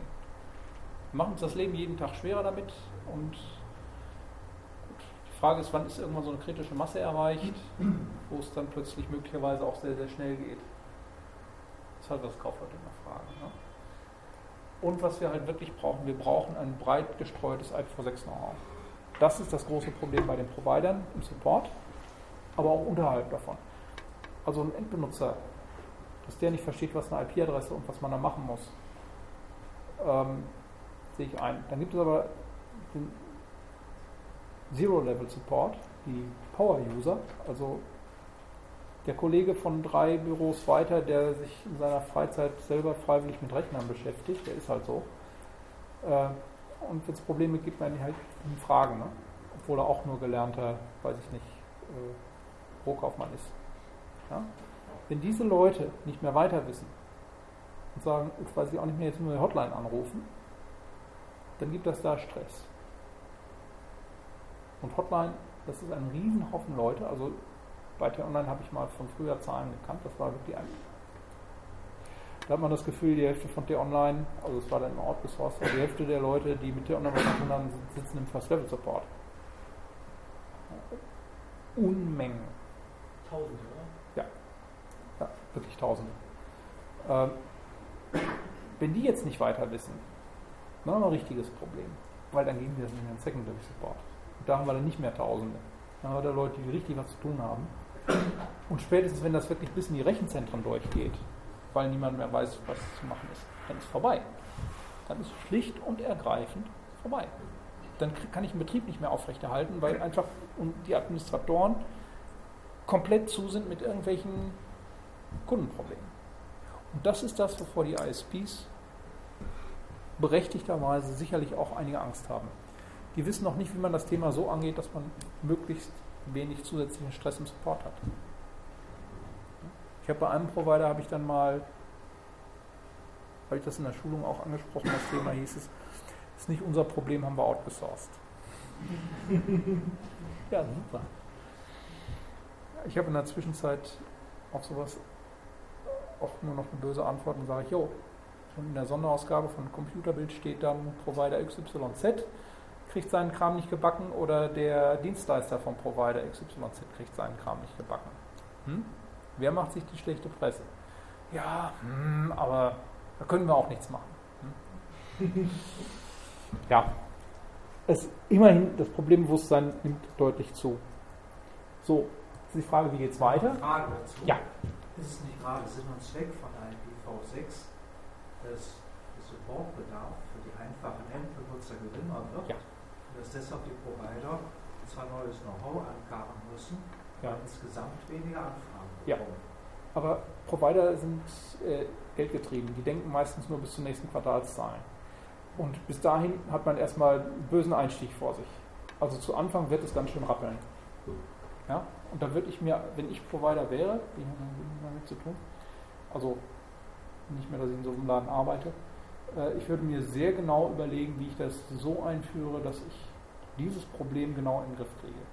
Also nichts mit ähm, Angela Merkel kommt nach Bonn zur Telekom und dann gibt es da so einen schönen großen roten Knopf ne? und der, der ist der Obermann ne? und sind zusammen so Westerwelle vielleicht auch noch dazu, damit es dann richtig ich will mir die Situation gar nicht vorstellen. Ne? äh, und 10 oder 12 Millionen Kunden oder was viel die Telekom in der Zwischenzeit auch da hat, kriegen schlagartig IPv6 und bei einem von 10.000 funktioniert nichts. Oder gibt es Probleme. Das sind dann auch schon mal 1000 Leute, die gleichzeitig anrufen. Wie bitte? Ja, ja, genau. Und dann als erstes Mal, wenn sie dann doch endlich zum Handy greifen, sich fürchterlich darüber aufregen, dass das erstens so eine Telefonsex-Nummer ist und zweitens noch über das Handy, wo es richtig teuer ist und drittens, dass sie trotzdem eine halbe Stunde in der Warteschleife gehangen haben. Ist ein Szenario, das will man nicht. Also wirklich. Ne? Ähm, das wird also sicherlich noch happig. Windows bringt IPv6-Unterstützung mit und vor allen Dingen dieses Feature, wie bringe ich jetzt meine Rechner zu Hause zusammen. Das macht das Ganze für Privatanwender spannend. Und Privatanwender sind so irrwitzig es ist in manchen Bereichen diejenigen, die wirklich Druck machen können. Auf die Provider. Ja, ich stelle mir vor, ja, hier äh, T-Online ist es ja nicht mehr. Also, Hotline. Äh, ja, äh, mein Internet funktioniert nicht. Alles klar. Ja, äh, man, also nur eins, ich habe hier mehrere Rechner dahinter dran und untereinander funktioniert das, aber das Internet geht nicht. Hm? Jo.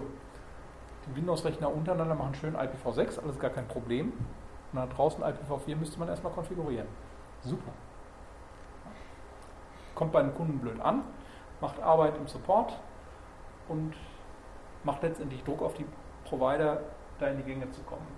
Außerdem wird in absehbarer Zeit XP dann hoffentlich eingestellt, und damit sind wir, was Betriebssysteme angeht, weltweit so im Wesentlichen dann IPv6 fähig. Ja. So. Und ansonsten im Provider-Umfeld, so Zahlen, die man auch von größeren hört, ist regelmäßig, dass sie sagen, dass sie Ende 2010, also Ende nächstes Jahr, mit IPv6 durch sein wollen. So plus minus. Also da in etwa kann man damit rechnen, dass IPv6 einfach auch in weiten Bereichen zur Verfügung steht. Außerdem gehen uns da dann die Adressen aus. Äh. ja. So, die Übergangsphase, die wird spannend. Ich hoffe, dass ich da richtig kann. Naja, also ich kann halt sagen, ich habe zu mich mit dem Thema schon beschäftigt, als es keiner ernst nehmen wollte. Ich kann es sogar beweisen. Es gibt da ein Buch, da steht eine Jahreszahl drin. Ja? Weil wir einen Vortrag gegen, weil dann, ja, ja, ich mache das seit Mitte der 80er. Äh, gibt ja so Experten. Ne? Das Problem Tunnel. Ich mache IPv6 obwohl auf Teilen der Netze dazwischen nur IPv4 geht. Dann muss ich halt IPv6-Pakete in IPv4 verpacken. Ziemlich nervig, ziemlich arbeitsaufwendig, ziemlich fehleranfällig, aber wir werden auf absehbare Zeit erstmal an einigen Stellen nicht drum herum kommen. Es hängt relativ viel von den Details ab, wie problematisch es ist. Spaßig ist es nicht, aber es geht. Die Frage, wie kriege ich reine IPv4 und reine IPv6-Welten zusammen? NAT-PT habe ich vorhin schon angesprochen. Alles, was mit Proxys geht, geht relativ unproblematisch. Know-how-Problem haben wir auch gesagt. Fehler aufgrund mangelnder Erfahrung. Also, wenn ich heute einen Systemadministrator suche, der mindestens drei Jahre, oder Netzwerkadministrator, der mindestens drei Jahre Erfahrung mit IPv4 hat, äh, dann stelle ich mich unten vor dem Bahnhof, rufe laut und äh, eine Stunde später bin ich versorgt. Wahrscheinlich. Wenn jemand haben will, der seit drei Jahren IPv6 macht, also da gibt es vielleicht weltweit 3, 4, 500 Leute, würde ich mal so grob schätzen, von denen die meisten Leute sagen, nö, äh, mir gefällt es hier, wo ich bin, eigentlich ganz gut. Und das ist wirklich, die Leute es betreiben sollen, bis runter hin zu den Power-Usern. Die werden auch Fehler machen. Wir brauchen an manchen Stellen einfach temporäre Workarounds, an den unmöglichsten Stellen. Ist selten, aber kann vorkommen. Da muss man halt Gehirnschmalz reinstecken. Die Implementierungen, Portierungen sind teilweise halt noch ein bisschen problematisch tendenziell. Und dann kommt ein ganz dicker Brocken, soziale Umbrüche durch Generationenwechsel. Das ist jetzt darin verloren. Das ist aber tatsächlich so. Ähm, in dem Moment, wo ich mit Leuten zu tun habe, die zwar ursprünglich mal aus der Technik gekommen sind, aber seit fünf Jahren im, im technischen Management sitzen, wenn die mit völlig neuen Technologien konfrontiert werden, dann fühlen sie sich unter Umständen sehr schnell in ihrer äh, persönlichen Kompetenz angegriffen. Es hat da vor ein, äh, einiger Zeit sowas unabhängig von IP, aber ganz extrem gegeben. Da ist vor ein paar Jahren das Geldwäschegesetz geändert worden, wonach die Banken also dann irgendwelche Sachen aufpassen müssen und dann irgendwo ans Finanzamt oder was auch immer weitergeben sollen. Hat es Verschärfungen gegeben in den Gesetzen, die sich halt nun in Rechnern implementieren lassen mussten. Die ganzen Banken haben also wild ihre Software dann angepasst. Eine hat es nicht geschafft rechtzeitig zum vorgegebenen Termin. Warum hat sie es nicht geschafft? Weil sie ihre gesamte Software im BS 2000 Assembler entwickelt haben. Bis dahin, bis vor zwei oder drei Jahren war das. Warum? Weil der technische Vorstand, der 40 Jahre vorher mal BS 2000 Assembler programmiert hat, gesagt hat, wir machen hier BS 2000 Assembler und nichts anderes, was anderes kommt mir nicht ins Haus. Also, Welche Bank war das? Ich weiß es nicht. Ich, mein Bruder hat eine ganze Zeit, gelernter BWLer, ich muss es zu meiner Schande gestehen, aber ich konnte ihn nicht daran hindern. Er hat eine ganze Zeit lang im Bankenumfeld gearbeitet. Der hat das mitgekriegt. Die haben den Laden, so wie ich das verstanden habe, wirklich zugemacht weil sie diese Sachen nicht umsetzen konnten. War eine relativ kleine Bank wohl. Der Typ ist halt dann äh, ein, zwei Jahre vorzeitig in Rente geschickt worden. Schade, dass er nicht zehn Jahre jünger war, weil dann hätte man ihn wahrscheinlich erstmal mit Schwung rausschmeißen können. Aber solche, solche Fälle gibt es. Ja? Warum soll ich mir mit zehn Jahren Berufserfahrung von so einem Bimpfel, der gerade von der FH kommt, irgendwas erzählen lassen? Vor allen Dingen, wenn er dann auch noch manchmal recht haben könnte. Ja? Ganz, ganz, ganz schwierige Geschichte. Da wird es auch sicherlich wird es einige Reibereien geben. Und ansonsten ist natürlich der letzte Zahl die Zeche. Also ne, wie Jahr 2000, da gab es einige Läden, die haben drei Jahre vorher geguckt, wenn sie Hardware gekauft haben, dass sie da keinen Fehler machen, unnötig. Und es gab andere, die haben dann Ende September gemerkt, huch, ich habe da gerade was im Kalender gesehen. Die waren in einer heftigen Überzahl. Also ich habe solche Läden echt erlebt, das war unglaublich. So, letzte, Folie, letzte richtige Folie, langfristige Tendenzen. Wir werden in Zukunft massiv Embedded-Systeme und Appliances haben, Geräte für spezielle Aufgaben, die ich nicht mehr alle von Hand administrieren will, die aber vielleicht auch wichtig genug sind, dass ich nicht unbedingt überall mit der CP mich zufrieden geben will. Die können von IPv6 profitieren. Die können Hardware-Sachen implementieren, was die Dinger teilweise machen. Die Administration bei IPv6 ist einfacher. Ich habe aktive Teilnahme am Internet. ist heute sehr, sehr schwierig. Also wenn ich einen Server zu, Service zur Verfügung stellen will, von mir zu Hause, dann fange ich an mit DynDNS oder ich muss auf meinem Router irgendwelches Reverse-NAT konfigurieren oder, oder, oder, oder, oder. Das wird mit IPv6 prinzipiell einfacher. Ja? Da kriege ich so einen kleinen Webserver, so eine kleine Streckenschachtel, ne, 50 Euro oder 100 Euro. Kann da halt meinen Kram machen, das Zeug steht zu Hause und ich muss nicht irgendwie für 20 oder 50 Euro einen Root-Server irgendwo im Rechenzentrum anbieten. Ja. Oder noch besser, also wenn Leute Kinder kriegen, die werden ja immer schlachartig ein bisschen seltsam. Ne?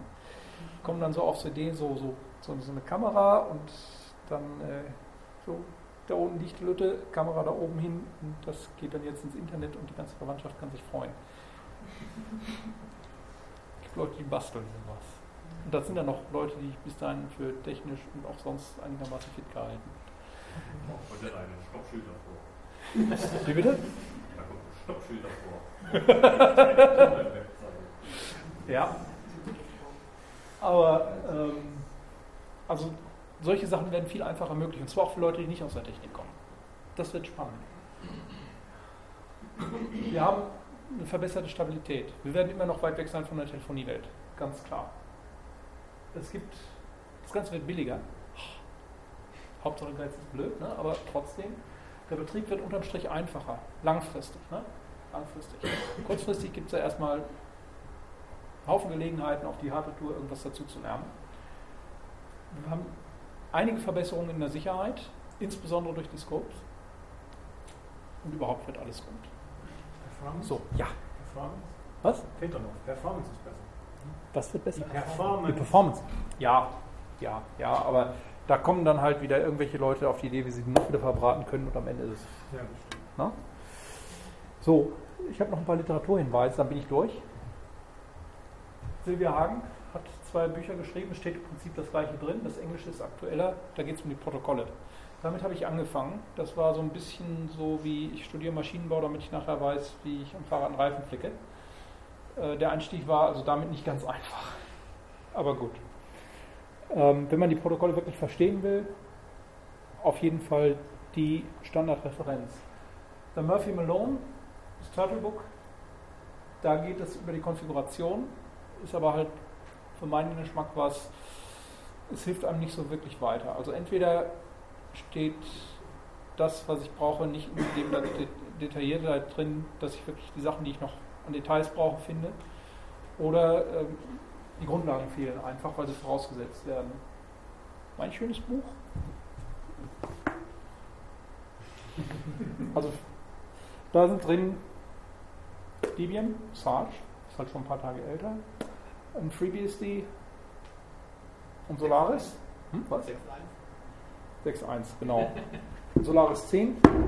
Und es gibt auch zwei Ergänzungsheftchen dafür, Fedora Core und NetBSD OpenBSD. Die gibt es bei mir auf der Homepage. Das Buch ist von vornherein so angelegt gewesen, dass man sowas noch dazu schreiben kann.